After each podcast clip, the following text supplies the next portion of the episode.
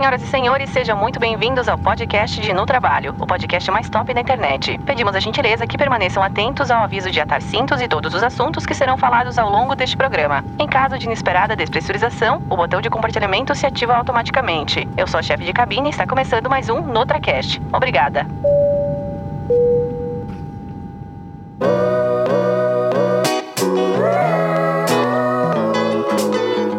Pessoal, estamos em mais um episódio de NotraCast, segunda temporada, e eu estou muito feliz, muito honrada de trazer essas convidadas maravilhosas aqui para o nosso espacinho. Não tenho roupa. Mais conhecidas como Não Tenho Roupa, mas. Paula e Vicky, os cérebros por trás da Não Tenho Roupa. Bem-vindas, meninas. Obrigada, obrigada. A gente fica super feliz de estar aqui. A gente agradece. Gente, eu tô muito feliz porque eu sou uma seguidora muito assídua. E aí, depois de um tempão que eu descobri que elas também me seguiam, daí eu fiquei tipo, ai, que legal, né, gente? Vamos fechar um negocinho aí.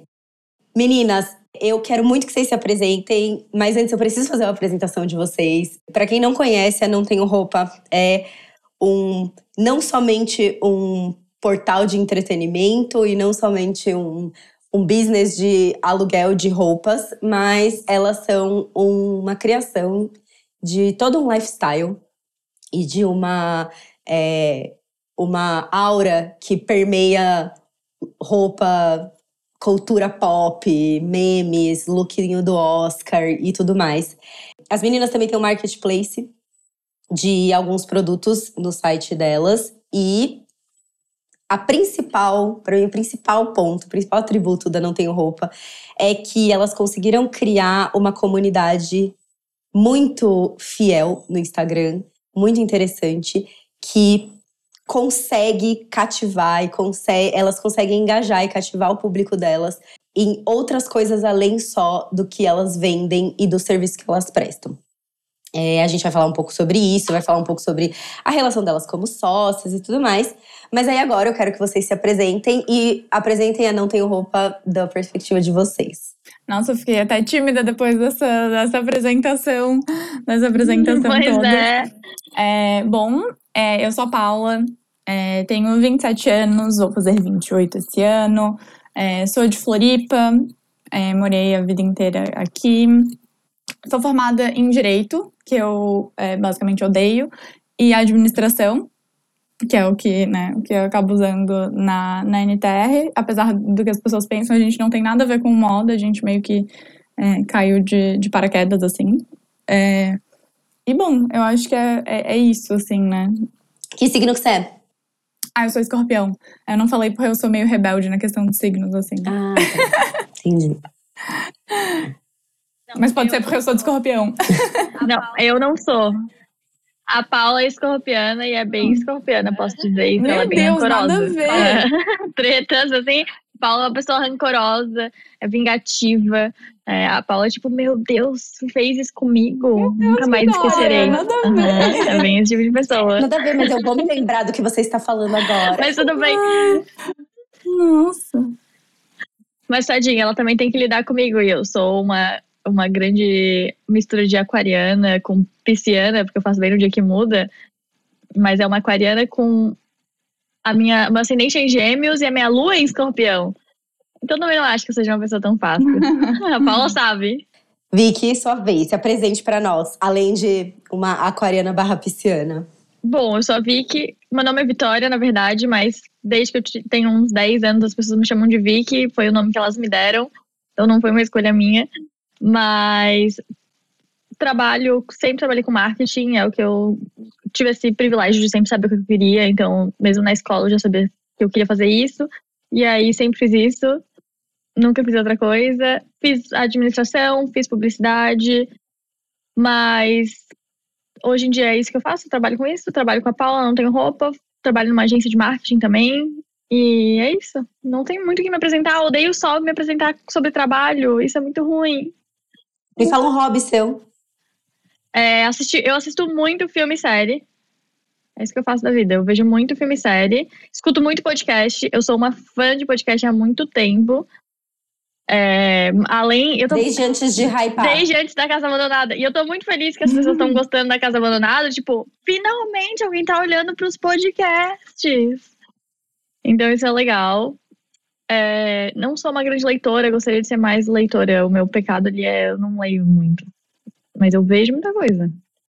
Ah, mas acho que, sei lá, eu, assim, eu acho que sim, a gente tem que ler, é importante, na verdade, a gente buscar conhecimento, mas será que a gente precisa ler mesmo? Tipo, eu gosto de ler, mas eu não é, não é uma coisa que eu faço com frequência. Mas eu acho que é overrated, assim. As pessoas, tipo, é meio.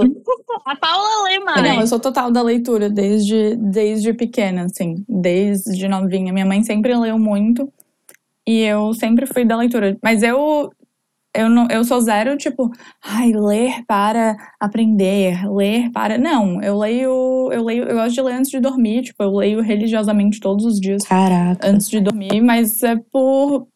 Porque é tipo um passatempo, assim, não porque, nossa, agora chegou o meu momento de me instruir. Uma obrigação. É né? simplesmente total hábito, assim. Nunca fui noiada, tipo, nossa, esse ano eu li X livros. É só porque, sei lá, sempre fiz isso. Não, não tem. Então você é tipo Zero obrigação, assim. ao rolezinho da higiene do sono. Já ouviu falar de higiene do sono? Cara, mas, mas, tipo, é, mas não é por isso, sabe? É simplesmente por um, um hábito que, que sempre esteve ali. Nunca foi tipo, ah, não, agora chegou o meu momento de me desconectar. Não, sei lá, é que pra mim não sei, pensa no hábito. Pra mim, antes de dormir, é, é, ler, entendeu? Não sei, sempre, desde que eu tinha só uns 12 anos, assim. Ai, que demais. Eu acho que é, é isso. Um hábito saudável. É hábito de herdeira, gente culta, né? Eu acho. Gente culta, eu também acho. Meu hábito é ler antes de dormir. O meu hábito é ir dormir uma da manhã, porque eu tô vendo alguma coisa. Vendo Friends pela 15 quinta É, vez. o meu hábito é ir dormir Saudável. muito tarde, uma da manhã. Pro- provavelmente porque eu já tô com tanto sono que o celular caiu na minha cara e eu falei, ah, acho que é melhor parar, né? acho que é hora de ir dormir. É, Isso não, eu também tenho- acontece comigo. Eu tenho muito nervoso, assim, de ficar no celular antes de dormir. Eu não, tipo, não me, não me vem o sono, assim. É, eu queria muito ser E eu, sou de- eu gosto de dormir cedo, então, tipo, ah, se eu ficar no celular, eu vou ficar enrolando muito mais tempo. chique. Então, eu, eu sou bem É, mais também dormir cedo, pegar meu livrinho. e- ah. O que, que você tá lendo no momento? Meu Deus, como é que é o livro que eu saí de um, que era a, a Biblioteca Americana de Paris? Gente, como é que é o nome do meu livro? Ah, é o Mentira. livro. É o livro da. É, é, que eu, é que eu não lembro o nome do livro, mas é tipo é sobre. A Paula acabou de inventar É, hábito. não, mas é da, é da torre, é sobre a construção da Torre Eiffel, mas é tipo a historinha, assim. É baseado num. É bem, é bem tosquinho. É baseado no. É baseado num filme que foi feito sobre, sobre a, a construção da Torre Eiffel. Eu acho que é Eiffel, nem lembro como é que é o nome do livro. Pra tu ver, tipo, eu Então não tá tenho eu um comprometimento, assim. Eu só tô. Eu leio totalmente pra me distrair. Daí assim. a gente vê ela tá Mas lendo. é- Então eu posso ver o Ela filme. tá lendo o catálogo da TV, né? Tipo, daqueles phone books. Não, eu- mas é, eu acho que é Eiffel o nome do, do livro. Nem lembro. Bom, falamos. Não, e assim, a, a Vicky falou: ai, é, tô assistindo Friends pela 15 vez. E aí a gente já percebe ali que tem uma conexão da NTR com a geração Millennial. E. até porque, né, vocês estão ali, né? A gente é. Nós somos Millennials e. e e eu acho que é isso que conecta tanto o público. É, vocês sempre foram é, dessa, de- dessa, desse rolê cultura millennial ou isso aumentou depois? Tipo, vocês se tornaram essas pessoas depois do, da NTR? Cara, eu acho que sempre, sempre foi, assim, né? É que, eu, é que eu acho que com, nos últimos anos, com a geração Z ficando mais velha, teve. Começou a ter mais esse embate de gerações, assim, e daí- de ficar mais definido, tipo, porque antes eram só coisas que a gente gostava e que daí todas as pessoas da nossa idade gostavam. A- a- acho que quando a geração Z foi ficando mais velha, daí começou, eles começaram a ter mais uma identidade assim, e daí começou a ficar mais claro, tipo, ah não, pera, eu sou, eu faço parte desse grupinho aqui, eu faço parte desse grupinho aqui, sabe? Mas acho que sempre foi, tipo, sempre foram as coisas que a gente via crescendo, que a gente gostava, que a gente conversava com as amigas. Então, eu acho que sempre fez, fez parte, assim, e, e com o passar dos anos só começou a ficar mais definido, sabe? Ai, que demais. E aí, assim, eu, eu, fui, eu fui lá, pra, né? Fui pra lá, vou voltar agora. É, como que surgiu a Não Tenho Roupa? Da onde veio a ideia? O que, qual, qual foi o rolê? Tipo, vocês já já eram amigas antes? Vocês. Como vocês conheceram? Também acho que vale falar isso, né? Então, eu não tenho roupa. A gente brinca inicialmente que tem a FIC que a gente se odeia. É, mas uma coisa que é, que é legal que a gente sempre fala, eu e a Paula, a gente se conhece há muito tempo, do colégio. Então a gente estudou no mesmo colégio desde muito criança, assim, do, do primário, sabe? Mas a gente nunca foi da mesma sala e a gente nunca foi best. Era só tipo, ah, eu sei quem é a Paula, a Paula sabia quem eu era. E a gente tinha amigos. A gente comum. fez vôlei juntas na quarta série. Segundo a Paula, eu não lembro disso. Fun fact. Sim. Mas. Mas é. Aí sempre teve isso. E aí, quando a gente saiu do colégio, é, um grupo de amigos nossos se juntou, meio que um grupo de umas 15, 20 pessoas se juntaram aleatoriamente do colégio para continuar a amizade quando a gente seguisse na faculdade. E aí a gente se, se aproximou mais, sabe? Tipo, ah, tá, estamos no, finalmente estamos no mesmo grupo de amigos.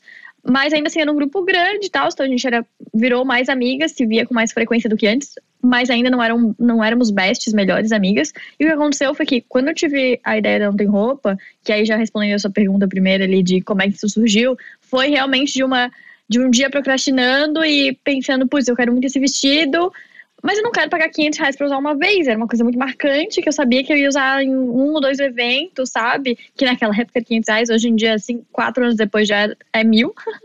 mas já é uma peça super cara, que era uma coisa que eu não queria, eu queria muito usar mas eu não queria pagar super caro para usar poucas vezes, que eu sabia que eu tinha peças no armário, sabe? Tipo, ah, eu já tenho outros vestidos desse, eu não preciso disso. Mas ao mesmo tempo, poxa, mas eu trabalho, eu não posso me dar um vestido novo. Por que, que eu faço isso aqui? Por que estou aqui?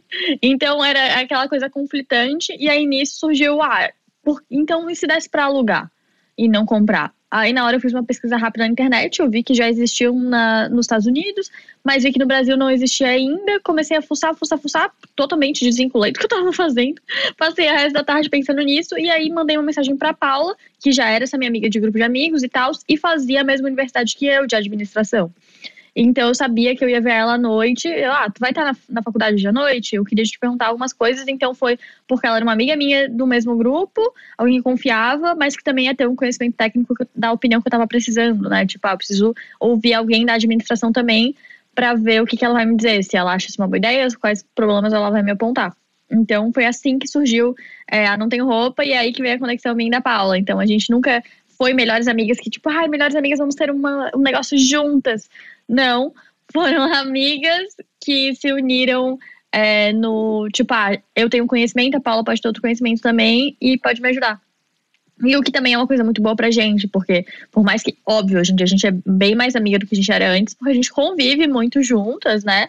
É, todos os dias, a Paula é a pessoa que eu mais falo, sem dúvida. Mas ao mesmo tempo a gente consegue, é fácil. Eu acho que seria mais difícil se fosse a minha melhor amiga, assim como se fosse a melhor amiga da Paula, porque é muito mais difícil tu falar, amiga, isso aqui não tá bom, amiga, sabe? Tipo, tu querer aceitar ali, ou tipo, amiga, eu acho que isso não é uma boa ideia. Então é, é muito mais fácil pra gente separar essa coisa de tipo, ah, vamos fazer isso, vamos fazer aquilo. A gente tem discussões de trabalho muito melhor do que eu acho que eu teria se fosse a minha melhor amiga, sabe? Então a gente consegue, e ao mesmo tempo, por ser uma amiga, é muito fácil de tipo, ah, tá, é uma pessoa boa de conviver, né? Tô sócio, tem que ser alguma coisa boa de conviver. Então tem essa, esse lado. Mas foi daí que surgiu Não Tem Roupa, de uma necessidade nossa. De eu quero muito ter isso também, essa oportunidade de aluguel, então vamos fazer. E aí, Paula, quando a Vicky veio com a ideia para você, você de cara, tipo, não é isso e eu também quero, também quero me juntar? Ou, ou você ficou Tipo, rolou um não sei. Cara, não, eu, eu, eu lembro que eu achei muito legal, e daí, mas eu lembro que logo já veio vários questionamentos de tipo, tá, mas e lavanderia? Tá, mas será que as pessoas realmente iam querer é, tipo, e elas iam falar para as pessoas que elas estão alugando, tipo, essa roupa do rolezinho, né? Já surgiram várias objeções.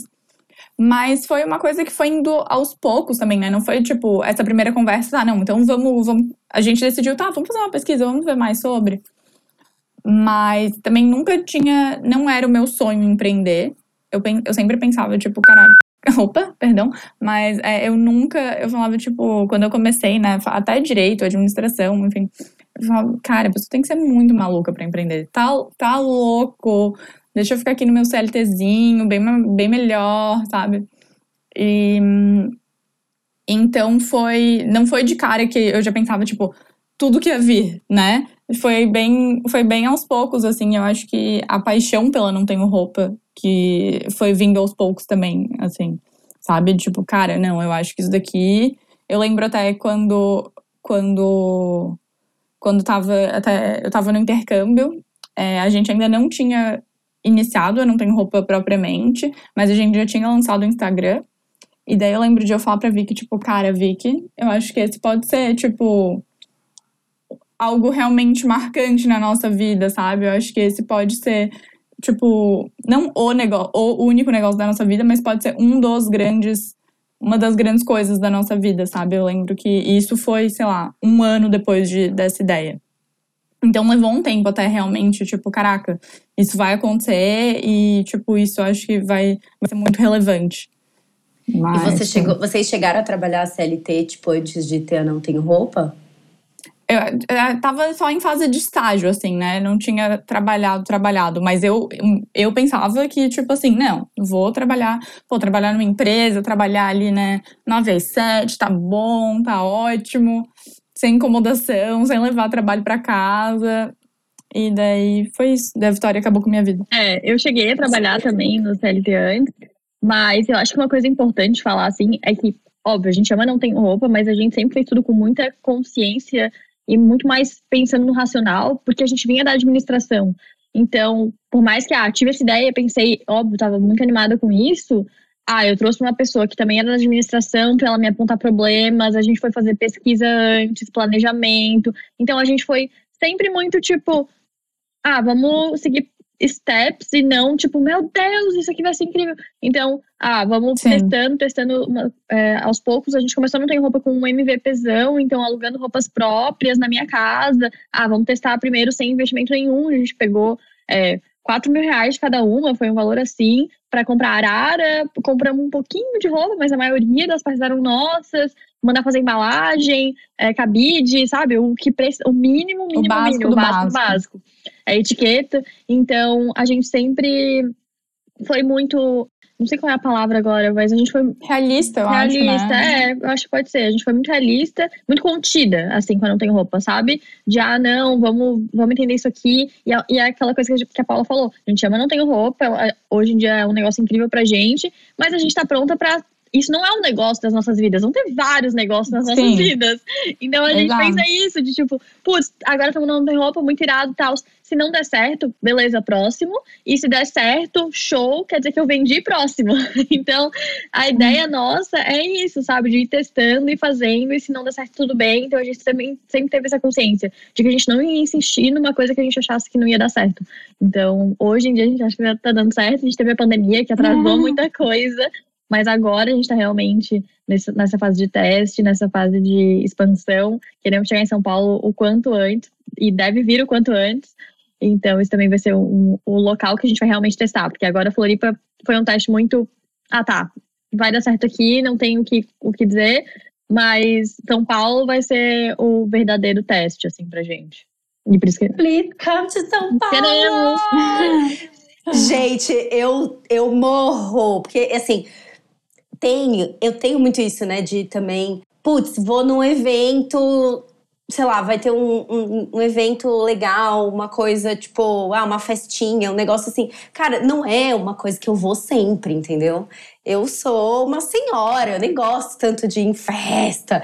E eu acho que o legal que vocês têm é que quando a gente pensa em aluguel de roupa, a gente pensa em aluguel de vestido de festa, de gala. A gente pensa, tipo, né, de ah, madrinha de casamento, formatura, essas coisas. Mas vocês têm roupas, produtos para rolê, entendeu? Tipo, ah, vou dar um rolê, quero ir numa baladinha, e aí eu vou alugar uma peça. Vou, enfim. Eu acho que esse é o grande, a grande sacada, né? De, de tipo, você tem um evento mas não é um evento de gala. E aí é isso que diferencia, porque aí vocês trazem coisas que são tendência, coisas tipo a tal da blusa de pluma, que foi um surto coletivo. e aí eu queria muito que a Não Tem Roupa estivesse em São Paulo, porque eu tinha um evento, eu queria muito usar uma blusa de pluma, mas eu falei, não vou comprar uma blusa de pluma, porque eu vou usar aonde, além do evento que eu vou, né?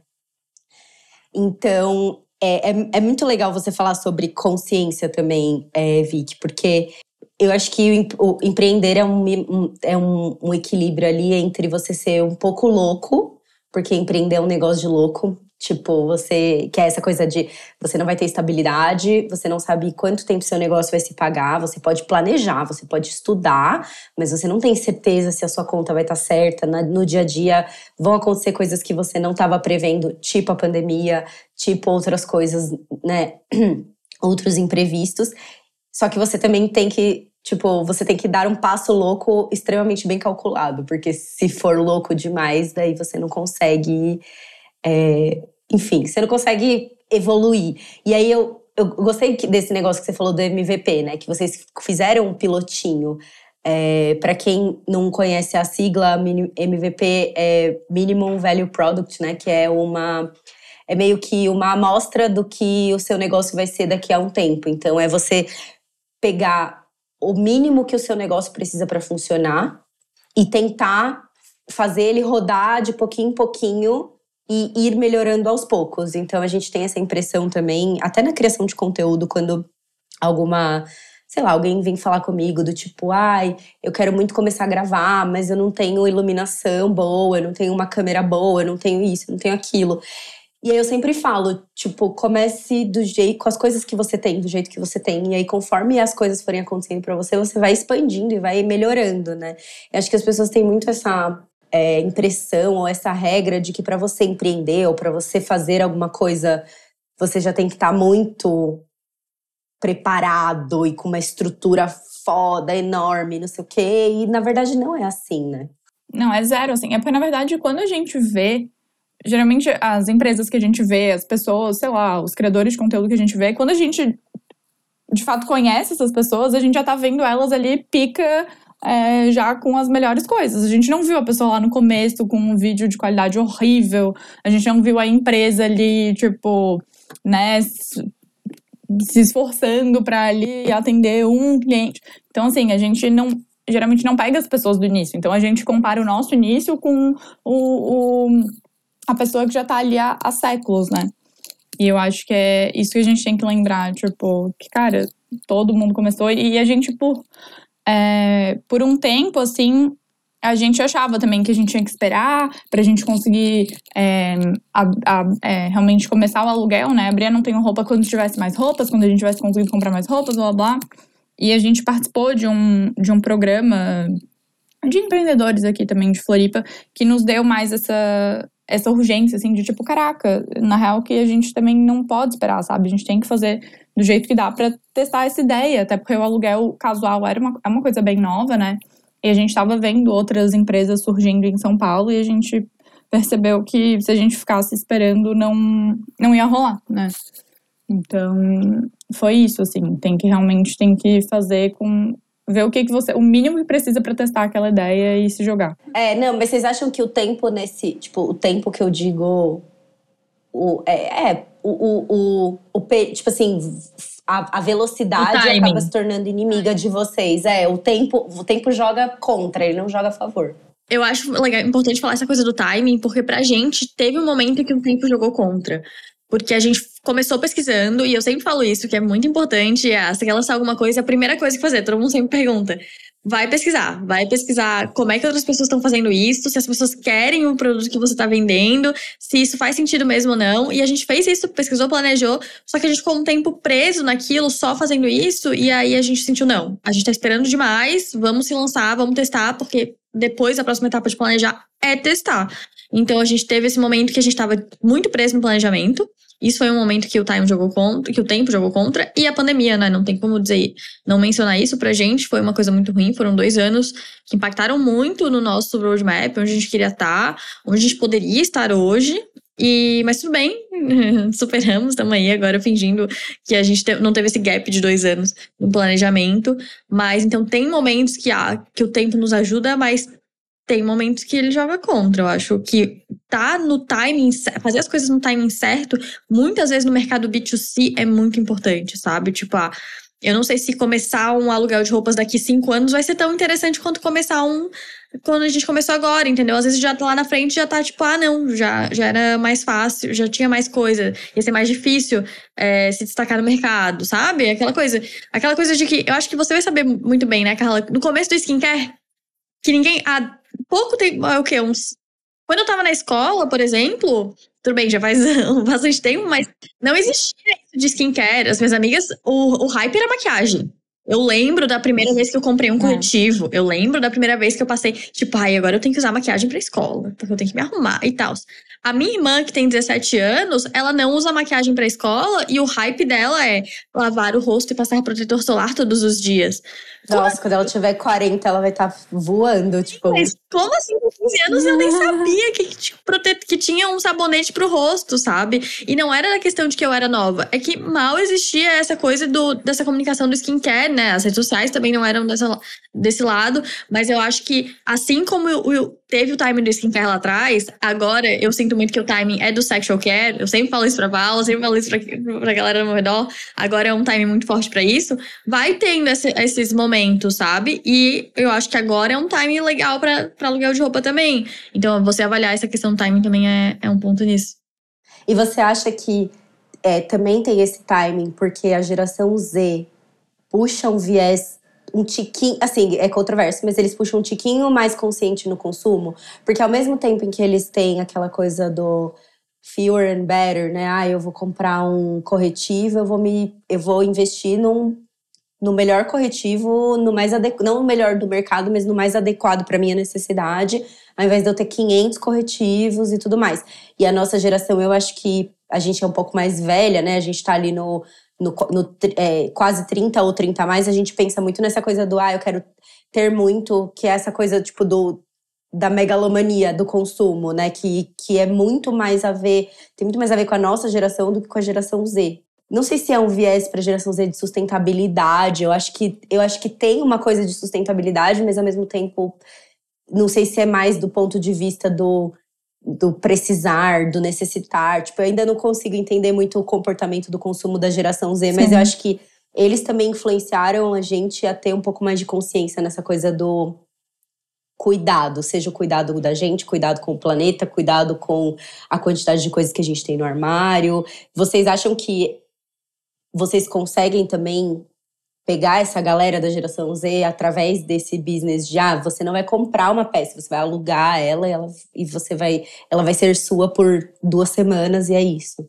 Não, mas só uma observação que eu fico ainda um pouco na dúvida do quanto essa questão da geração Z é discurso e é ideal e o quanto realmente é na prática, sabe? Eu acho que tá, isso tá, tá proporcionando com que surja vários negócios e que, e que se debata mais sobre isso, mas no fundo não sei o quanto isso, né, tipo, tá realmente se, se traduzindo em, em coisas em coisas práticas, né, em ações ali no, no dia a dia. Mas eu acho que tá, tá surgindo muito mais o espaço para o debate. Eu acho que talvez a, a ação de fato vai, vai começar a vir mais para frente. E o que a gente vê no aluguel também não é.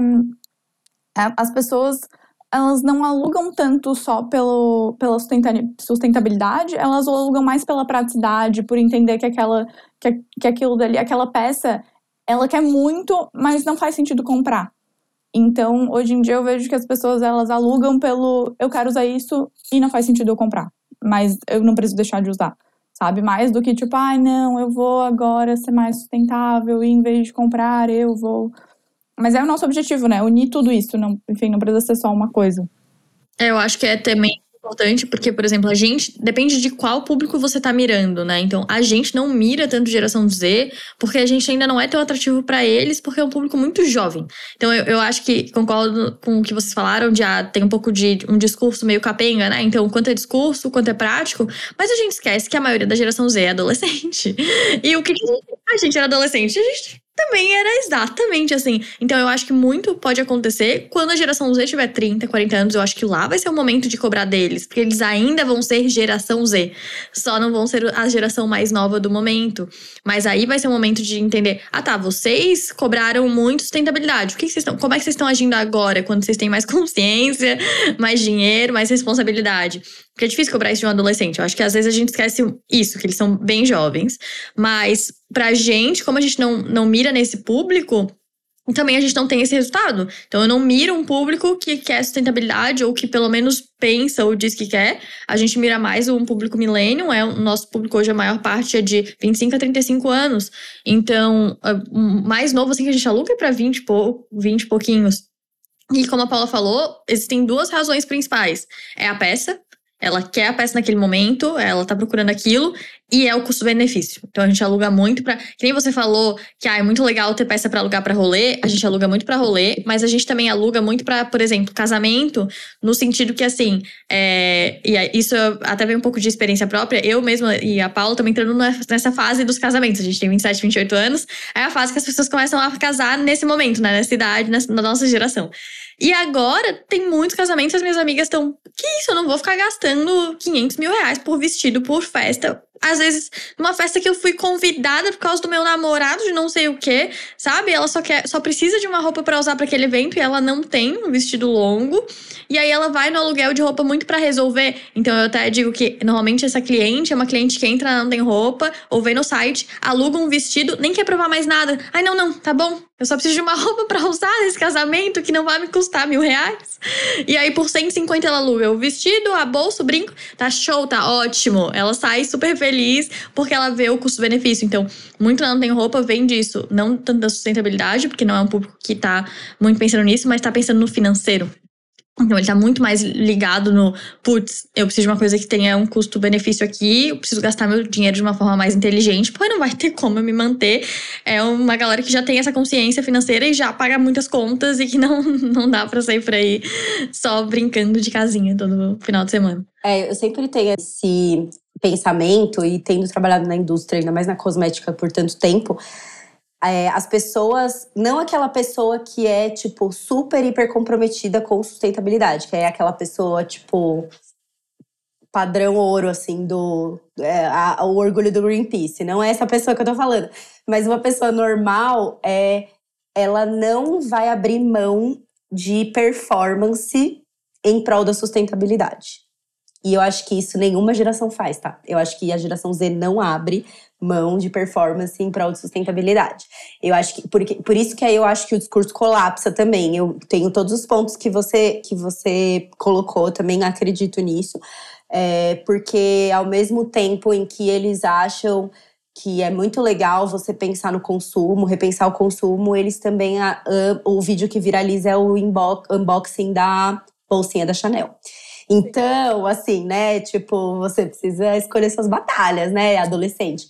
Mas eu vejo muito que as pessoas não abrem mão de performance ou de, de alguma coisa em prol da sustentabilidade. Então, assim, é, o, o sustentável, entre aspas, seria a pessoa repetir roupa. E a pessoa não vai querer repetir roupa porque ela vai abrir mão de performance, que seria no caso de vocês, né? Então é aí é aí que vocês entram para oferecer opções para que essa pessoa tenha é uma coisa dentro de um budget pagável e ela não tem, ela não precisa necessariamente ter tipo esse acervo imenso de roupas, porque é um evento pontual, é uma, é um, uma série de eventos, assim. Eu também tô nessa fase de casamentos e tal, e aí você fica, tipo, é, ah, é amigo, casamento do amigo do meu namorado. Então, tipo, eu, sabe, eu não preciso estar tá deslumbrante, perfeita, maravilhosa, eu só preciso estar tá bem vestida. Sim, sobre é, estar lá. Estar lá, e, tipo, uma coisa eu já, eu já vou cobrir, né? E, e aí, assim, sobre essa parte da abertura da empresa, do investimento, que vocês falaram, ah, a gente começou com um investimento de 4 mil reais cada uma. Vocês guardaram esse dinheiro, vocês pediram emprestado, vocês. Como que foi esse negócio? Tipo, primeiro, de onde vocês chegaram que cada uma precisava investir 4 mil reais? Eu nem lembro agora como é que foi que a gente decidiu essa quantia. Eu lembro que, na verdade, eu acho que, tipo, era o dinheiro que eu tinha guardado na época. Então, tipo, meio que era isso. tipo, tá, eu tenho esse dinheiro aqui, então vamos usar ele. É, e daí foi, foi isso, assim, tipo, tá, vamos. A, gente, óbvio, né, tinha o privilégio de poder fazer isso, tipo, beleza, se eu, né, se esse dinheiro não me retornar, tudo bem, eu não vou morrer de fome. Eu, então foi, foi meio que foi meio que isso, assim, tá, isso é algo é, não vai tipo, não vai acabar com a nossa vida, né? A gente investir essa grana, faz sentido, é, dentro das pequenas coisas que a gente precisa fazer, né, para lançar. Então, também a gente usou esse dinheiro também para o nosso primeiro shooting que a gente fez, é, primeiro shooting profissional, né? A gente usou, acho que parte desse dinheiro e parte do dinheiro que já tinha, já, a gente já tinha recebido dos, dos primeiros aluguéis.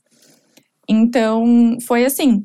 O que aconteceu, que daí foi mais relevante para agora, né, para essa nova fase da Não Tem Roupa, com o quarto, é, com o marketplace, com a identidade visual, foi que a gente recebeu um primeiro, um primeiro investimento. A gente fez uma primeira rodada de investimento maior, assim. E daí foi por isso que também agora a gente conseguiu a gente conseguiu fazer tudo isso. Porque o aluguel, ele é uma ele é, ele tem o capital intensivo assim, né? A gente precisa de roupa, a gente precisa de espaço, a gente tem, tem muitas tem muitas coisas que precisam de uma grana forte, assim, né? Que não é, não é só, tipo, ah, não é só se manter, né? Eu preciso fazer grandes investimentos. E como foi essa, essa coisa da rodada de investimentos, né? O que que a gente consegue entrar um pouquinho no detalhe disso? Assim, vocês foram atrás de um investidor, de um fundo, vocês apresentaram para alguém daí ou vocês trouxeram para São Paulo? Como foi esse negócio? É, eu acho que uma coisa que pouca gente sabe, que a gente não tem obrigação nenhuma de saber, é que a Não Tem Roupa é uma startup. Então, ela é a, a base é tecnológica, o principal Não Tem Roupa, por mais que a gente esteja lá no Instagram e, e é, seja um, um aluguel de roupas, não é um. Normalmente fala startup, a galera pensa em SaaS, né? Que seria um software as a service ali. Mas não é o nosso caso. Mas o principal é a base tecnológica. Então é o meu sistema que me permite fazer o aluguel. Que não é só, infelizmente, não é só eu abrir uma loja no Shopify da vida ali e colocar. Não dá para fazer isso. Eu preciso de um sistema muito mais robusto para entender o que está disponível, como é que ela seleciona a data, como é que ela vai entregar, vai voltar, é, como é que é a rotatividade daquela peça, os tamanhos. Se eu tenho uma peça de vários tamanhos, mas uma está disponível, outra não tá. Então, tem um, um sistema ali bem chato atrás, bem complexo. E esse é o principal, é, a principal coisa da Não Tem Roupa, assim, o principal inteligência da Não Tem Roupa, e é por isso que ela é uma startup. E aí, isso faz com que a gente sempre esteja por dentro desses programas, fazendo algum programa de investimento, vivendo esse mundo. Então, porque a gente está sempre buscando investimento neles. E aí, o que aconteceu nesse caso foi, a gente veio a pandemia, que foi uma coisa horrível, não existe o lado bom da pandemia, mas o que a gente fez foi, a gente continuou fazendo é, trabalho trabalhando, não tem roupa, falou: beleza, vamos pausar a operação, porque não faz sentido a gente continuar, porque pararam os eventos e a porta de entrada pra gente ainda são os eventos. E, mas vamos continuar criando conteúdo. Vamos continuar, porque gente, ninguém sabia quando ia voltar, né? Então não dava pra eu. Ah, não, eu sei que vão ser dois anos. Não sabia. A gente achava que iam ser duas semanas. Então a gente continuou fazendo conteúdo, continuou, continuou. E a comunidade foi crescendo, crescendo, crescendo. A gente foi melhorando aquilo e foi ficando muito aquecida. E quem foi percebendo isso também eram as pessoas ao nosso redor.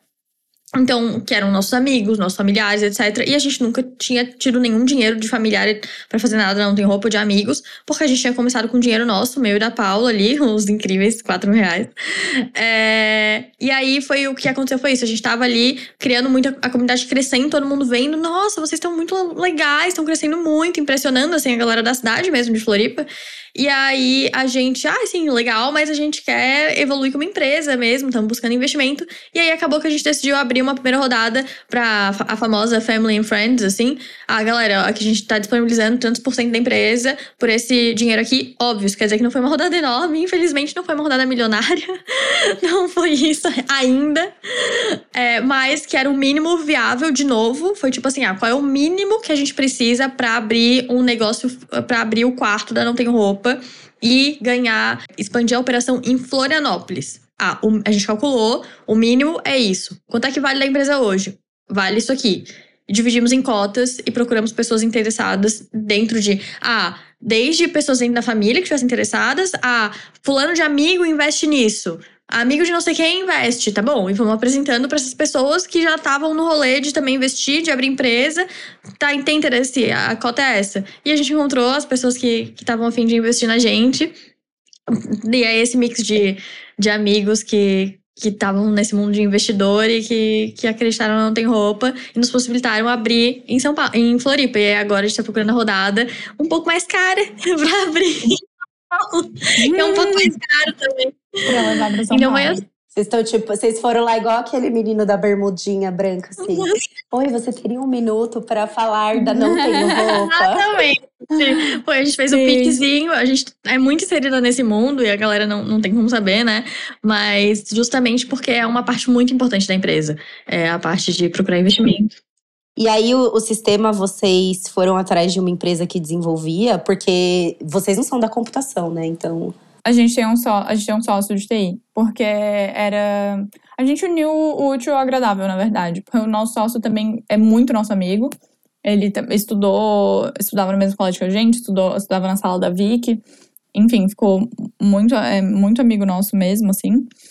E daí a gente não tinha dinheiro para pagar alguém para desenvolver nosso site.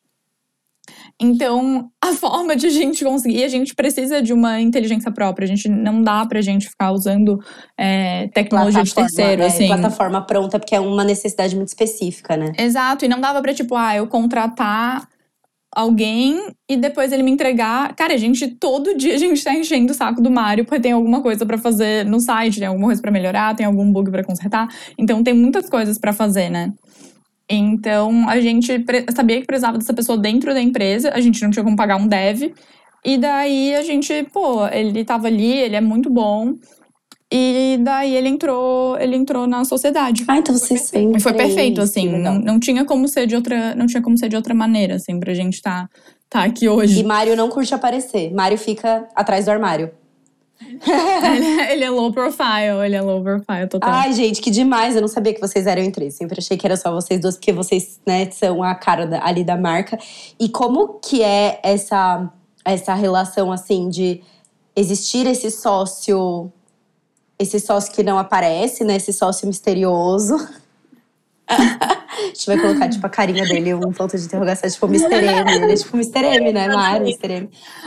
E aí, assim, é, como ele…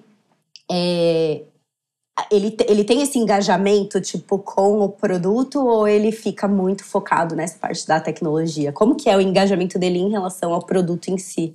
Ele é bem focado na tecnologia, então pra ele ele ainda tem essa, essa coisa de a gente divide e aí é outra curiosidade da- das pessoas como é que a gente divide a empresa, né? Então o, o Mário que é o nosso sócio desenvolvedor ele que cuida dessa parte de tecnologia, a Paula cuida mais da parte de produto é, de produto, eu cuido mais da parte de vendas e eu e a Paula dividimos o marketing.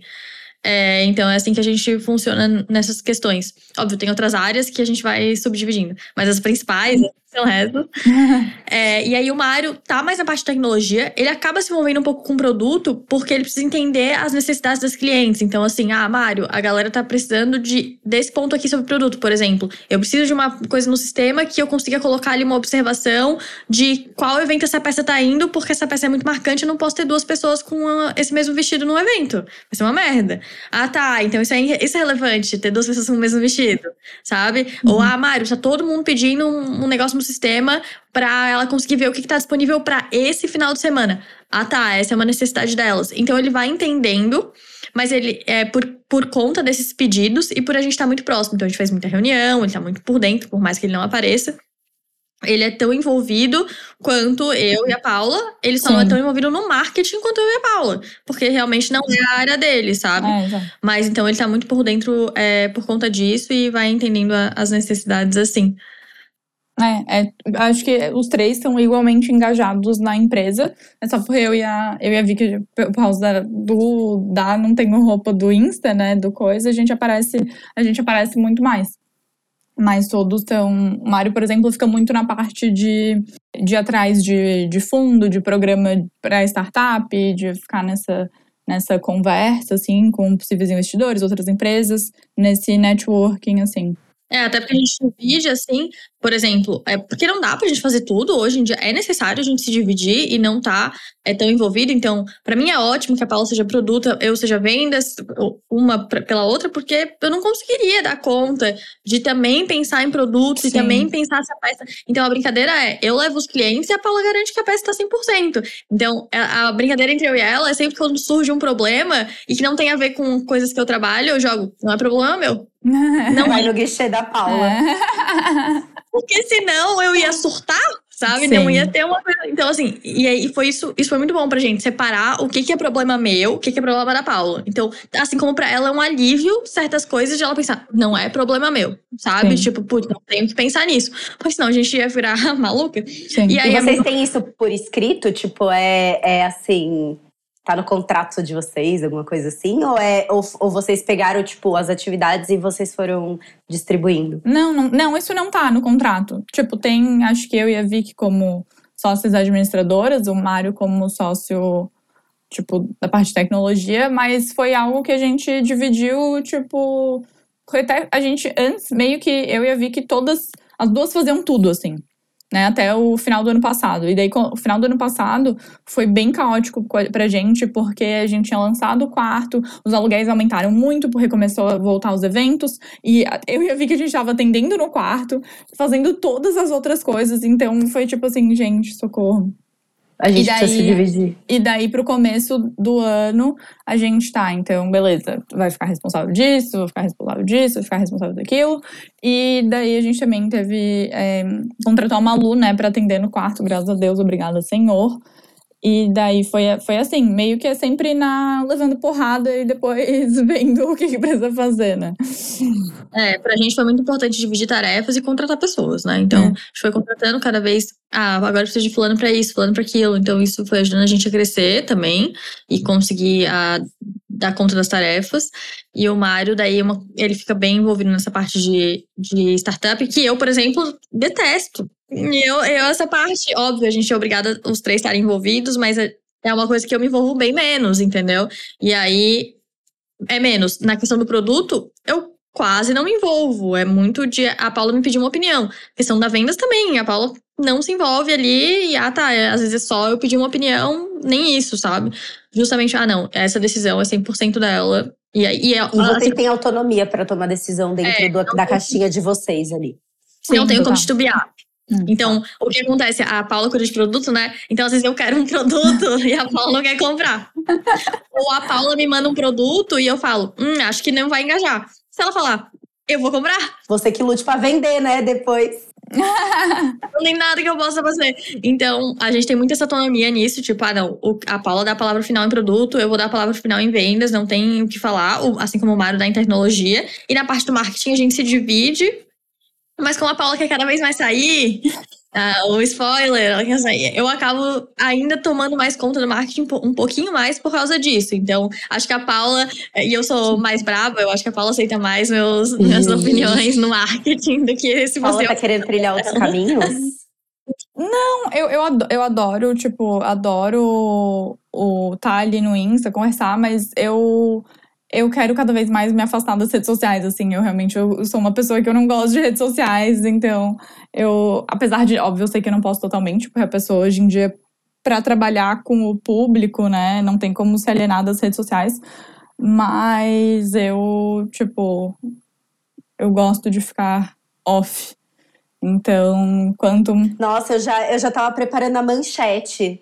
Paula vai sair, ainda não tenho roupa. Não. Não, quero ficar. É, eu, eu, tipo, eu realmente eu adoro e quando eu quero fazer coisa de produto, mas é, o Insta, ele, ele, toma muito tempo, porque ele é, ele é algo muito relevante, tipo, ele, ele meio que, que sai da, da questão da empresa, assim, né? Tipo, pô, é uma plataforma, é quase que uma, tipo, uma plataforma por si só ali dentro, então ele toma muito tempo na mente para criar post, para pensar em, tipo, então e que acaba, eu sinto que acaba me atrapalhando outras partes, assim, que eu quero pensar sobre a empresa, sabe? E, enfim, a Vicky já. A Vicky ama essa parte do marketing, sabe? Ela vive isso 24 horas por dia. Então, é algo que eu prefiro, tipo, deixar para ela mesmo e, e aos poucos, enfim, né? Quando a gente conseguir contratar mais pessoas, provavelmente eu vou aparecer com certeza, né? Vou continuar fazendo várias coisas, mas tirar da minha cabeça mais, sabe? É, eu acho que também para mim, como marketing e vendas estão muito conectados, não tem muito esse ponto, sabe? Para mim hoje o marketing vai me gerar vendas. Então, quando eu tô pensando um, eu tô pensando no outro ao mesmo tempo, tem que estar tá conectado. Então, isso já ajuda muito, tanto que, na verdade, eu odeio falar que eu sou da área de vendas, porque a área de uhum. vendas é horrível em muitas empresas, não tem que esconder. Mas é, o, tá muito conectado com o marketing. Da Paula, não. Da Paula, acho que é mais separado do produto. Então, também é uma coisa que ocupa mais, aluga mais apartamentos no cérebro dela. Sim. Exato. E vocês. Eles ficam em apartamentos diferentes, Davi, que eles estão dividindo ali Entendi. um apartamento. E vocês estarão, então, na próxima temporada do Shark Tank. Por favor! Eu me inscrevi. A quantidade de gente que manda isso pra Não Tem Roupa, real, tá? Ai, eu queria muito vocês lá. E eu me inscrevi real. Eu realmente fui lá, fiz a inscrição nossa e tal. Vou fazer ano que vem de novo. A gente tem um amigo que já participou do Shark Tank e que também foi assim se inscrevendo. Então, juro, eu tô muito jogando Free Fire. A gente queria muito. Cara, eu tô assim, né? Eu, eu já, já tô com a roupa de assistir, inclusive. inclusive vai ser da Não Ter Roupa. Eu assisti, fazer um, um postzinho, eu assistindo Não Ter Roupa no Shark Tank com o Luquinho Não Ter Roupa. Oh, Deus, escutem isso, universo. Não, a gente tem que jogar pro universo para ele devolver, entendeu? Vai que. Ó, eu, eu tenho amigos do mercado financeiro. Que é assim, né, gente? Manda pra Mas... eles, manda pra eles o episódio. Exato. Não, eu, assim, né, quando eu era solteira, agora eu sou uma senhora comprometida e tal, mas assim, quando eu era solteira, eu rodei metade do mercado financeiro. Tudo na vida tem um propósito, entendeu? A Sim. Faria Lima ali é pequena para mim. então, vai que, vai que cola, entendeu? Vai que tem alguém algum, de algum fundo que tá ouvindo esse podcast. Mande ali um e-mail para é, Paula, não tem roupa. É, Vitória, arroba não tem roupa.com. Então vamos, né, vamos fechar esse rolê aí. Mas falando sério, eu tenho muitos amigos no mercado financeiro, então se vocês é, quiserem um dia, quando vocês estiverem vindo para São Paulo, fazer uma rodada e tal, eu posso entender com eles aqui se, se tem alguém do mercado de Nossa, moda e tal. Perfeito. A gente. Maravilhoso. Não, a gente faz um negocinho, gente. Tudo é, tudo é networking. Uhum. Eu, eu, eu eu acho que para mim a minha maior lição no empreendedorismo é que o networking é o, o bagulho mais importante que você vai ter para fazer a sua empresa crescer. Sim. E não, não é aquela coisa do do networking só por interesse, né? A gente tem que fazer ali o networking é o, é o famoso uma mão lava a outra, né? Uhum, tipo, total. Em algum momento a pessoa vai precisar de você e você vai precisar da pessoa e tá tudo bem, entendeu? É um, é, é um interesse, mas é um interesse Sim. que vai beneficiar ambas as partes. E é importante, às vezes, a gente dar menos importância do que realmente é, porque a gente acha que o networking é só ir lá tomar um cafezinho ou jantar ou ir tomar um drink e, e pedir um favor para a pessoa. Na verdade, não. Na verdade, é você construir ali uma rede e tipo conectar e conectar pessoas umas com as outras, que eu acho que esse é o principal, né? Sim, não só querer ser conectado, é, exato, né? Tipo... não só você fazer alguma coisa em benefício próprio, mas é assim, às vezes a pessoa tipo, ah, eu tô procurando alguém que tenha essa e essa. Nossa, eu conheço uma pessoa, eu vou colocar vocês em contato, eu vou juntar vocês duas. E às vezes o negócio não te beneficia, mas beneficia outras duas pessoas que você conhece, e aí é assim que vai virando, né? Uhum. O, o, networking. E, e é, é, tipo, pra mim é o bagulho mais importante, mais que a gente tem que mais tomar cuidado de fazer um bom networking e de entender que isso vai ser vital para sua empresa. E, e, e até para empresas de outras pessoas também. Eu, eu também sou aquela, né, além de todas as crenças que eu tenho, né, dos valores e tal, eu sou muito essa pessoa assim, bora galera mulheres, assim, vamos se ajudar, vamos todo mundo se ajudar, porque não tá dando, entendeu? Vamos. Não, não tá, tá fácil. fácil. Então, o que eu puder fazer para ajudar empreendedoras mulheres, eu vou fazer, independente de um dia aquilo voltar para mim ou não, porque eu tenho que fazer isso pelo, né, até pelo que eu acredito, eu como a gente como sociedade, a gente tem que se unir. E muitas vezes a gente não enxerga esse valor, né? Tipo, você sempre acha que ah, a gente está sempre numa competição, a gente tem que sempre um ser melhor que o outro, e não necessariamente para o seu negócio prosperar, o outro precisa estar tá falindo, né? Não, total. É, isso é algo que a gente sempre acreditou, assim, de tipo, cara, pra gente, quando, se as empresas, outras empresas de aluguel forem bem, melhor, sabe? Quer dizer que o mercado tá respondendo bem a isso, quer dizer Tipo assim, ah, se essa empresa conseguir um investimento, ótimo, melhor pra gente, mais fácil de a gente conseguir investimento, sabe? É, é, então, a gente acredita muito que tem espaço para todo mundo, assim, no, no mercado. Como é a relação de vocês como sócias? Vocês brigam muito? Não, não, acho que a gente nunca, inclusive, nem teve, assim, uma briga, briga, assim, de tipo. no máximo, tipo, discordar e tipo, ai, tá, tá bom, tá bom, tá bom. Sabe? Mas não, não. Nunca teve uma, uma briga de fato, assim. A eu acho que. É normal, né? É. Eu acho que é sempre, tipo tá, vamos pensar sobre isso então, beleza. Ah, não, acho que tu tá certa. Ah, não, acho, é, é, acho que é muito tranquilo, assim, nesse, nesse sentido. Acho que a gente tem uma relação bem leve também, acho que isso ajuda. Então, por mais que a gente tenha momentos sérios, então, de discussões sérias, de tipo, não, eu acho que é isso, não, eu acho aquilo outro e tal. Depois a gente sempre brinca com alguma coisa, sabe? Faz uma zoeira. Sim. É, até foi antes de ontem, a gente fez uma reunião super importante pra gente com, com o Mário também, que era o nosso sócio. E aí aconteceu uma. Sa saiu uma solução que lá no começo do ano eles brigaram comigo. Deu, ah, pois é. Então a gente se briga muito, sabe? De, nesse, se brinca muito nisso. Tipo, quando um discorda do outro, ao mesmo tempo que eles também vêm com isso pra mim, tipo, ah, tu disse que era uma boa ideia, olha só. Então, a gente tem uhum. muito essa relação de conversas sérias, muito sérias. Então, ah, não, eu acho que é isso, ah, não, eu acho que aquilo outro. E aí quebra com uma piada, sabe? Tipo, ah. Então, Sim. acho que por a gente sempre quebrar com uma piada, de ser os três muito bem humorados, assim, ajuda muito a, a não, é. nunca evoluir para uma briga. Sim. E o, o, que eu acho que é muito bom e que eu vejo que não é tão comum, assim, a gente não perde muito tempo com o problema, assim, tipo, putz, ai, deu uma merda aqui. Ai, meu Deus, acabou. Cara, sei lá, mês passado deu uma merda horrível, tipo, de sistema, de coisa que.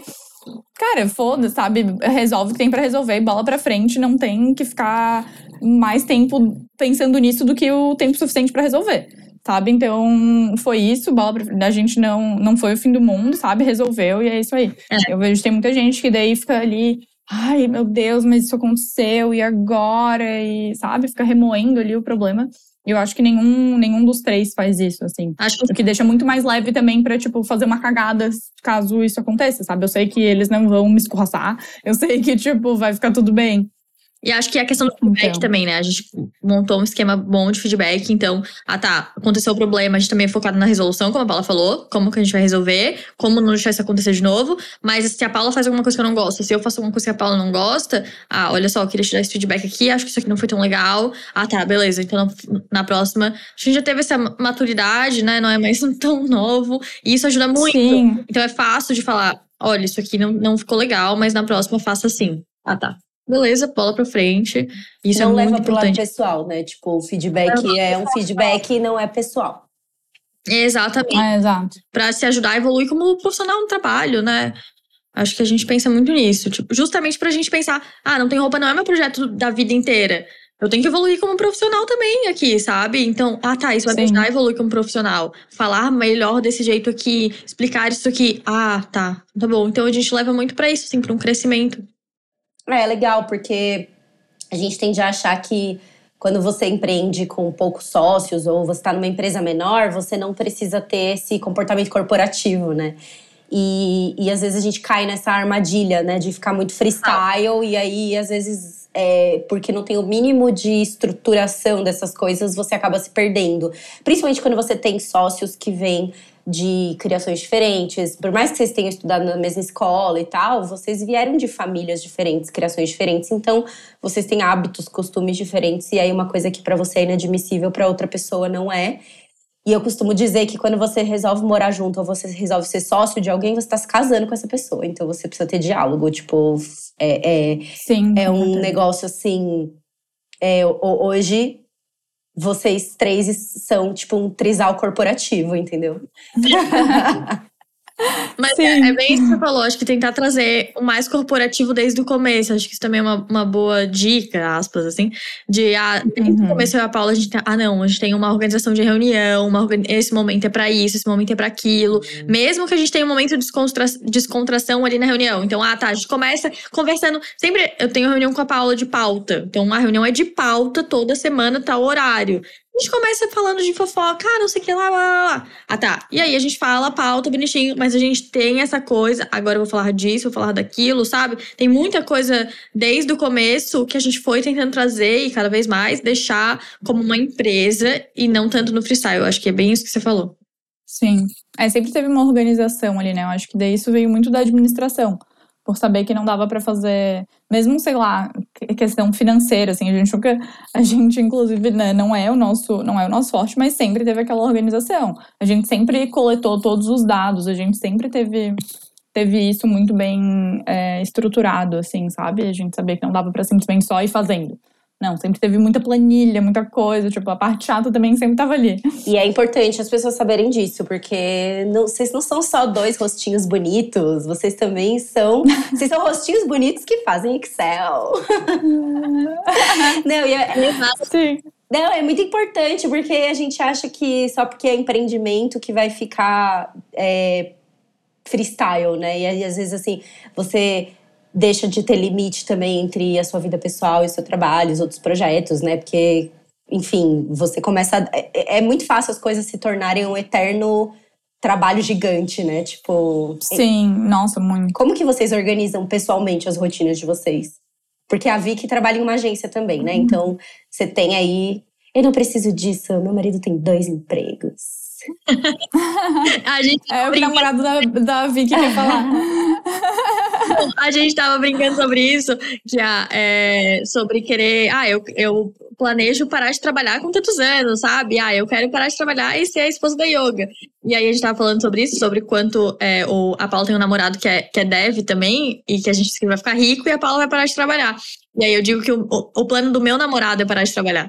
então eu não vou parar de trabalhar nunca. É, o plano do, do meu também. Ele fala que ele vai aposentar com 40 anos. Deu, é, eu que me foda, né? Eu que lute pra sustentar os luxos dessa princesa aí. Vai ser o marido da yoga e você vai ser a, a ele, esposa. Ele falou, ele já tem um plano. Gente, o Felipe, ele tem um plano. Ele quer se aposentar antes dos 50 anos. Então ele, tipo, é, sim. Trabalhar, ele quer trabalhar por hobby e aí, o que ele quer fazer é um dia a gente vai morar numa casa que vai ter um quintal e ele vai fazer uma composteira gigante. Ele vai vender chorume de composteira no Mercado Livre. Ele quer vender assim? chorume de composteira. O Felipe é das plantas, ele quer vender chorume de composteira no Mercado Livre. É isso. Por hobby. Meu Deus Por hobby, porque ele vai. Aí ele. Por oh, porque aí ele, ele tipo. Ele, mano, ele vê vídeo de como criar bonsai de jabuticabeira. Tipo assim, esse naipe. Ele quer virar o velho das plantas meu Só que Deus com 45 anos. E a Carla sustenta a casa. É, exatamente. Não, e aí eu, né, falar, bom, tá bom, né? Pra eu sustentar um quintal que cai uma composteira gigante, a gente precisa ter uma casa grande, é. né? Então, Exatamente. Bora lá, partiu. Partiu bora, Shark Tank também, partiu o pack do pezinho. Vamos ver o que, que dá pra fazer, né? O tá bombando, dizem que tá dando rentabilidade alta. Exato, exato. É, mas enfim, como vocês organizam a rotina, enfim, pessoal de vocês, limites entre trabalho e, e vida pessoal e outros empregos, enfim? Cara, eu hoje em dia eu também eu, eu faço um freela de conteúdo assim bem basiquinho, que é só para é, aquele coisa familiar assim, e eu tenho eu trabalho em outra empresa também. Mas os últimos tempos assim, eu tava numa rotina bem louca, assim, de meio que nunca parar de trabalhar, parar de trabalhar para dormir e, e no fim de semana. Mas o que eu tava tentando fazer, assim. É que óbvio, às vezes, cara, não tem que fazer. Às vezes tem que fazer. Tipo, tu tem que fazer aquilo que tem que fazer e, e vai levar quanto tempo for. Mas às vezes a gente também entra numa coisa de meio, tá, não, já vou fazer isso aqui, vou fazendo isso aqui, blá blá. E umas semanas assim pra cá eu tava, tá, não, é marcar coisas durante a semana, lembrar de viver durante a semana, sabe? Tipo, que era uma coisa que eu não tava fazendo mais. Eu tava, tipo, ah, durante a semana era só trabalhar, trabalhar, e daí durante o dia também, às vezes, a produtividade não é boa, então, tipo, uma coisa que tu enrola ali durante a tarde, depois tu vai ter que trabalhar de noite, mas no fim, sabe, tu poderia ter feito aquilo em menos tempo. Mas eu comecei a fazer, tipo, ah, não, beleza, eu vou encontrar minhas amigas aqui. Ah, não, tá, vou encontrar é, meu namorado aqui durante a semana. Vou sei lá, parar durante a noite realmente ver uma série, sabe? Eu acho que foi durante uns meses ali eu tinha total esquecido essa parte de durante a semana a gente também pode ser feliz, sabe? Também pode, também pode se distrair. E eu acho que isso é super importante, assim. É. Mas é, eu não tenho uma divisão assim de tipo, ah, eu faço, vou fazer isso, sei lá, de manhã eu vou trabalhar para não tem roupa, de tarde para outra empresa. Porque acaba que tem coisas que precisam ser feitas em períodos diferentes e tal. Então, eu sempre tenho uma, uma listinha, assim, para cada dia das, das coisas do dia e eu vou me organizando, me organizando assim, né? Entre, sei lá, mil e uma reuniões que vão surgindo. É, para mim, Mas é basicamente. acho que o principal, assim, é essa questão do organização. Acho que isso é muito importante, você ser organizado desde o começo. Isso é uma coisa que surpreende minha família, porque eu sou super bagunceira. Então, a, o- minha casa é bagunçada, meu carro é bagunçado, sabe? Essas coisas assim. Eu sou uma pessoa que você olha, fisicamente é bagunceira, e no trabalho eu sou uma, uma grande control freak de eu sou organização. exatamente assim. tipo, nome de arquivo. Me dá ranço se o nome do arquivo não tá no padrão. Eu, eu sou esse nível. Sim. Mas isso eu expondo, Carla. A Paula não sabe, porque a Paula não bota nome nos arquivos. E aí eu que pego as fotos depois, não tem nome de nada. E Sim, pra Mas é, eu acho que muito. Ser muito organizado, isso ajudou. Eu, é o que a Paula falou também, de entender fases. Então, eu sei que isso é uma fase que eu vou trabalhar mais, sabe? Hoje em dia, eu não trabalho oito horas por dia, eu trabalho mais que isso. Mas eu sei que é uma fase que, ah, que eu vou ter que viver isso nesse momento e tal, que faz sentido pra mim. Então, entender isso, entender que é fase, o que, que faz sentido pra você. E o objetivo é sempre não trabalhar mais, mas trabalhar melhor. Então, pra mim, sempre é isso. Eu quero trabalhar melhor, melhor, melhor. E isso quer dizer que vou trabalhar menos. Então, eu tô sempre buscando soluções de como que isso, vou transformar isso numa rotina melhor. E não fazer com que eu faça menos coisa ou nem tenha que é, abrir mão, né? Então, pra mim, é muita organização. Também não tem uma coisa definida de tipo, ah, eu trabalho nesse dia pra fazer tal coisa, nesse dia fazendo é, outra coisa. E eu só consigo fazer as duas coisas, trabalhar na outra agência, porque é uma agência que veio de uma empresa familiar. Então eu tenho muita flexibilidade. Eu sempre deixo isso muito claro, porque não tô aqui pra romantizar trabalho nem nada. E, e as pessoas entenderem. Eu tenho mais responsabilidade, mais pressão lá? Tenho, com certeza. Mas eu tenho mais flexibilidade. Então eu consigo estar nos dois de agora eu vou fazer isso, agora eu vou fazer aquilo, assim que os dois me demandam, sabe? Então eu tô não tenho roupa quando eu não tenho roupa me demanda, eu tô no outro quando a outra me demanda. Mas é ser muito organizado, ter uma agenda Notion. Sempre indico para as pessoas. Minha vida está no Notion, tá lá, minha agendinha. E tem semanas que dão certo, semanas que não dão, e tudo bem. E se, se organizando. Não conheço esse Notion. Melhor coisa. Meu Deus, Notion é muito bom. Ah, sério. É tipo um fazer Trello ou ele é diferente? melhor. Não, ele é, ele é muito melhor. Ele é tipo um Trello, mas é bem melhor. Porque ele é mais completo. Ai, gente. Que Tudo, ódio. tudo. Já vai eu baixar esses aplicativos aí. O Notion é incrível, Carla, porque daí você consegue botar agenda, calendário, você consegue também fazer meio que no Drive que você manda pra alguém, você tá atualizando ele ali, você praticamente cria um site no Notion, sabe? Tem gente que usa o Notion como site. O que eu te recomendo e pra todo mundo é baixa, bota aí no, no Google Notion, é N-O-T-I-O-N, e depois abre um vídeo no YouTube. Vídeo no como usar É, porque ele. Porque a primeira vez No- você vai ficar meio paralisado, assim, tipo, tá, o que, que eu faço aqui? E aí você Sim. vê um videozinho, ah, tá, entendi. E aí o Notion tem templates que ele te sugere. E aí você usa esses templates e vai, ah, tô entendendo, entendendo. E aí você vai ganhar no maravilhoso mundo do Notion. Gente, Uhum. quero, já vou baixar. Não, é muito bom, tem muitas possibilidades, assim.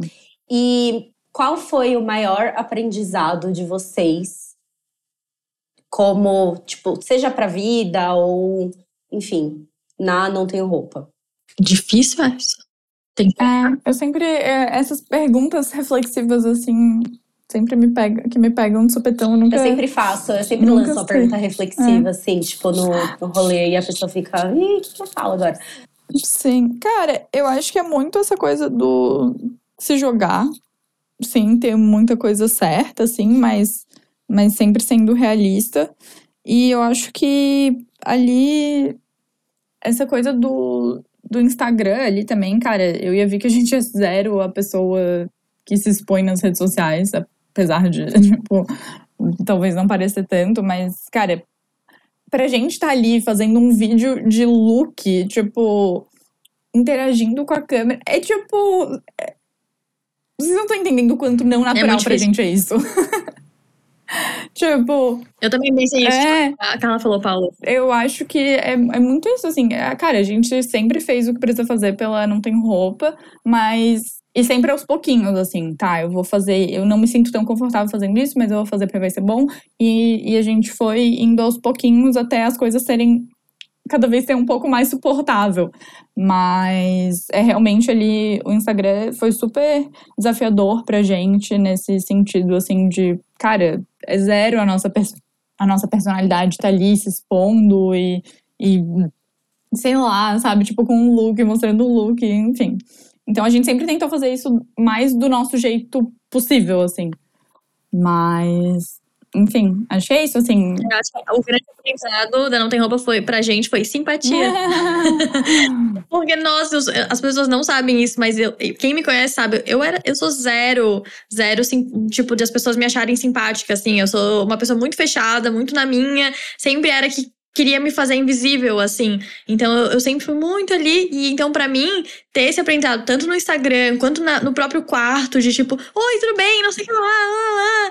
E, nossa, isso foi uma coisa que eu aprendi, e, e é super relevante, super legal. Aquilo que você falou é muito importante pra networking. Hoje, pra mim, sempre que eu vou nesses eventos de startup que a gente mencionou e eu consigo conversar com outras pessoas, eu mando no nosso grupo de sócios. Gente, eu até fiz networking, conversei com fulano e ciclano. Porque isso é um grande, uma grande vitória pra mim. Então, acho que isso foi um aprendizado, sabe? É, fazer coisas. Ah, eu não é do meu feitio, eu ainda. Eu e a Paula somos bem low profile, somos bem. Tenho um, um pouco pânico de saber que as pessoas saberiam. Jamais conseguia ser blogueira, porque eu teria um pânico se as pessoas soubessem o que eu almocei todos os dias, por exemplo, onde eu moro. Não, não, não dá pra mim. Então, mas entender que dá pra eu conciliar as duas coisas e que vai ser importante eu conciliar as duas coisas. Eu ser mais simpática, mais aberta pras pessoas, não ser, conseguir me abrir mais, mas ainda manter minha privacidade. Minha, minha intimidade, meu tipo, não, boundaries ainda existem, mas não precisa ser 100% boundaries, assim. Então, acho que isso foi um, um aprendizado não muito óbvio, mas que é, foi bem importante pras duas. Nossa, que profundo. Mas eu, eu assim, eu, eu acho que eu sou uma pessoa que consegue manter, assim, um- uma distância da minha vida pessoal, tipo, de não não fazer a minha vida virar um Big Brother, sabe? Mas é, é difícil, Sim. porque, de certa forma, como eu não, eu não represento uma empresa, eu sou a minha própria empresa, eu Uhum. preciso aparecer. E, tipo, as pessoas. É, e as pessoas. É. enga- Conteúdo de lifestyle engaja muito. Então, São curiosas. as É, eu pessoas querem. Uhum. Off, que eu queria saber o que você trabalhava, sabe? É isso que as pessoas querem saber. Sim. Eu sempre lembro de uma coisa que falava, tipo, ah, sabe quando você posta uma foto e tem coisas atrás? O que as pessoas mais estão prestando atenção é nas coisas atrás. Aonde você tá, que restaurante você foi, se você marcou restaurante. Você posta foto do Sim. computador na tela ali do principal, as pessoas estão lá fuçando quais são as outras abas que você tá aberto. E é isso, porque elas é, é normal, é natural do ser humano fazer isso. Então, Não é à toa que reality show dá tão certo, né? Então, Então eu acho que é muito difícil pra uma blogueira conseguir separar, sabe? Ah, não, o que que é. Nossa, muito. Por isso que eu jamais seria blogueira. Eu só faço pela não tenho roupa. Porque eu ia ter pânico de. tanto assim a minha vida. É, é uma exposição bem, bem difícil mesmo, porque daí as pessoas começam a achar que elas podem opinar. Uhum. Quanto, quanto mais você abre, mais as pessoas vão querer opinar. E aí acho que é, é meio setar um limite, assim, sabe? Tipo, quando. Quando, Não, eu, eu, quando o Fê me pediu em casamento, e aí eu, tipo, na hora, assim, né? Eu estava com a franja cebosa, depois de seis horas de viagem, e tava, tipo, toda cagada. E eu não queria postar, porque eu queria viver aquele momento. Então, tipo, depois, no pós, assim, eu, eu falei, putz, em algum momento eu preciso comentar que eu fiquei noiva, mas eu não quero fazer um alarde disso. Porque, até porque o Sim. Felipe é muito reservado também, é uma coisa que envolve ele, então é uma exposição que eu, eu não quero que ele, que ele passe, porque, enfim, né? eu- é uma vi- é a vida de outra pessoa também. E aí ele. E aí eu postei nos stories só, tipo assim, uma fotinho do anel com um filtrinho e falei, ontem rolou isso aqui, pronto. Tipo, esse foi o big announcement. Uhum. E aí a teve uma galera, tipo assim, nossa, é assim que você anuncia? Daí eu, gente, eu não tipo, eu nem precisaria ter anunciado, tá, galera? É. Sim. Tipo, ficar aí a reflexão. Uhum. Porque eu É. acho que existe muito essa mistura da, da vida. Quando a gente tá nas redes sociais, a gente tem muito essa coisa da, da, da, da mistura, da, das- do que é você dentro, fora da internet, que você faz da vida. Durante muito tempo eu não sabia quem era a Vicky e quem era a Paula. Então eu achava que a Vicky era a Paula e a Paula era a Vicky. É normal. Tipo, Não, não. eu, eu confundia vocês. Agora, eu- en- enfim, agora eu sei quem é quem, mas demorou pra eu também saber. É legal vocês manterem essa distância. Mas no final das contas, vocês precisam aparecer, que é a carinha de vocês que vai vender ali. Se um dia não tenho roupa, tiver roupa masculina, a carinha do Mário vai ter que. Aquelas, né? O Mário que se prepare para aparecer também. Põe a máscara do Mr. M nele, tá tudo certo. Ele, vocês podem até criar a fanfic do sócio misterioso, tipo, Sim. com a máscara do Mr. M e tudo mais.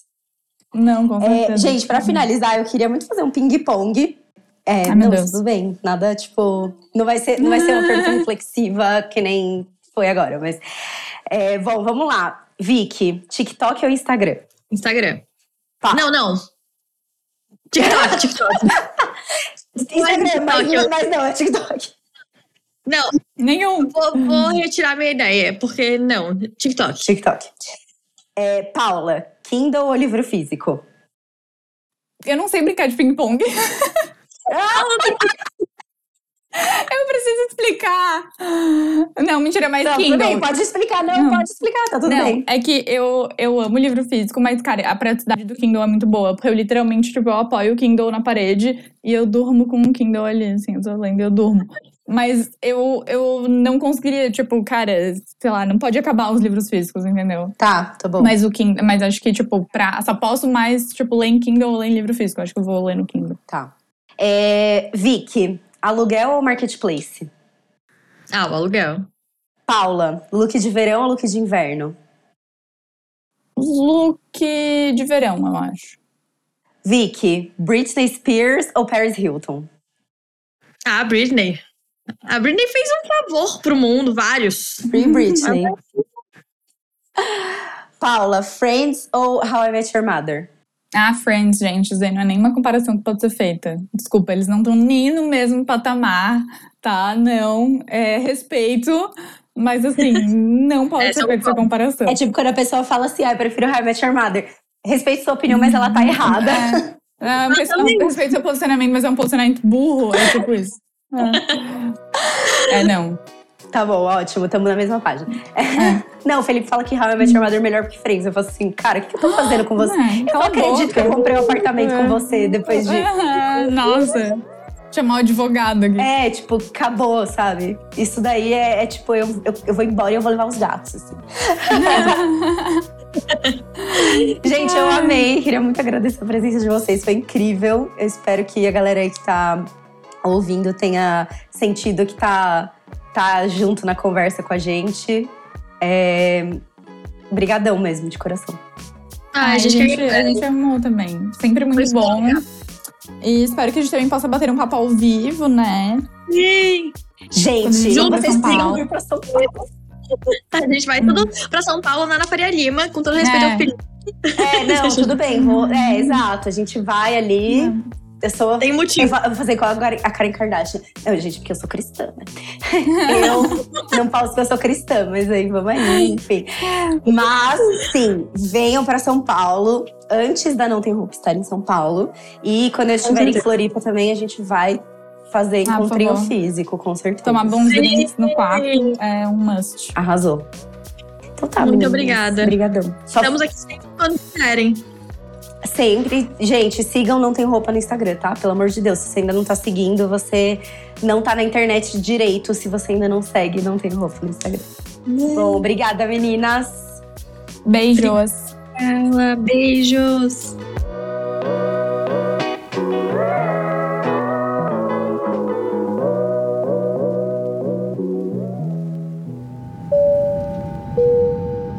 Senhoras e senhores, sejam muito bem-vindos ao destino final. Por medidas de segurança, mantenham-se sentados até que o compartilhamento desse episódio seja realizado com sucesso. Tenham cuidado ao abrir o compartimento de bagagem para a retirada de seus pertences de mão. Eles podem ter se deslocado durante o voo. Como chefe de cabine, desejo a todos uma ótima semana.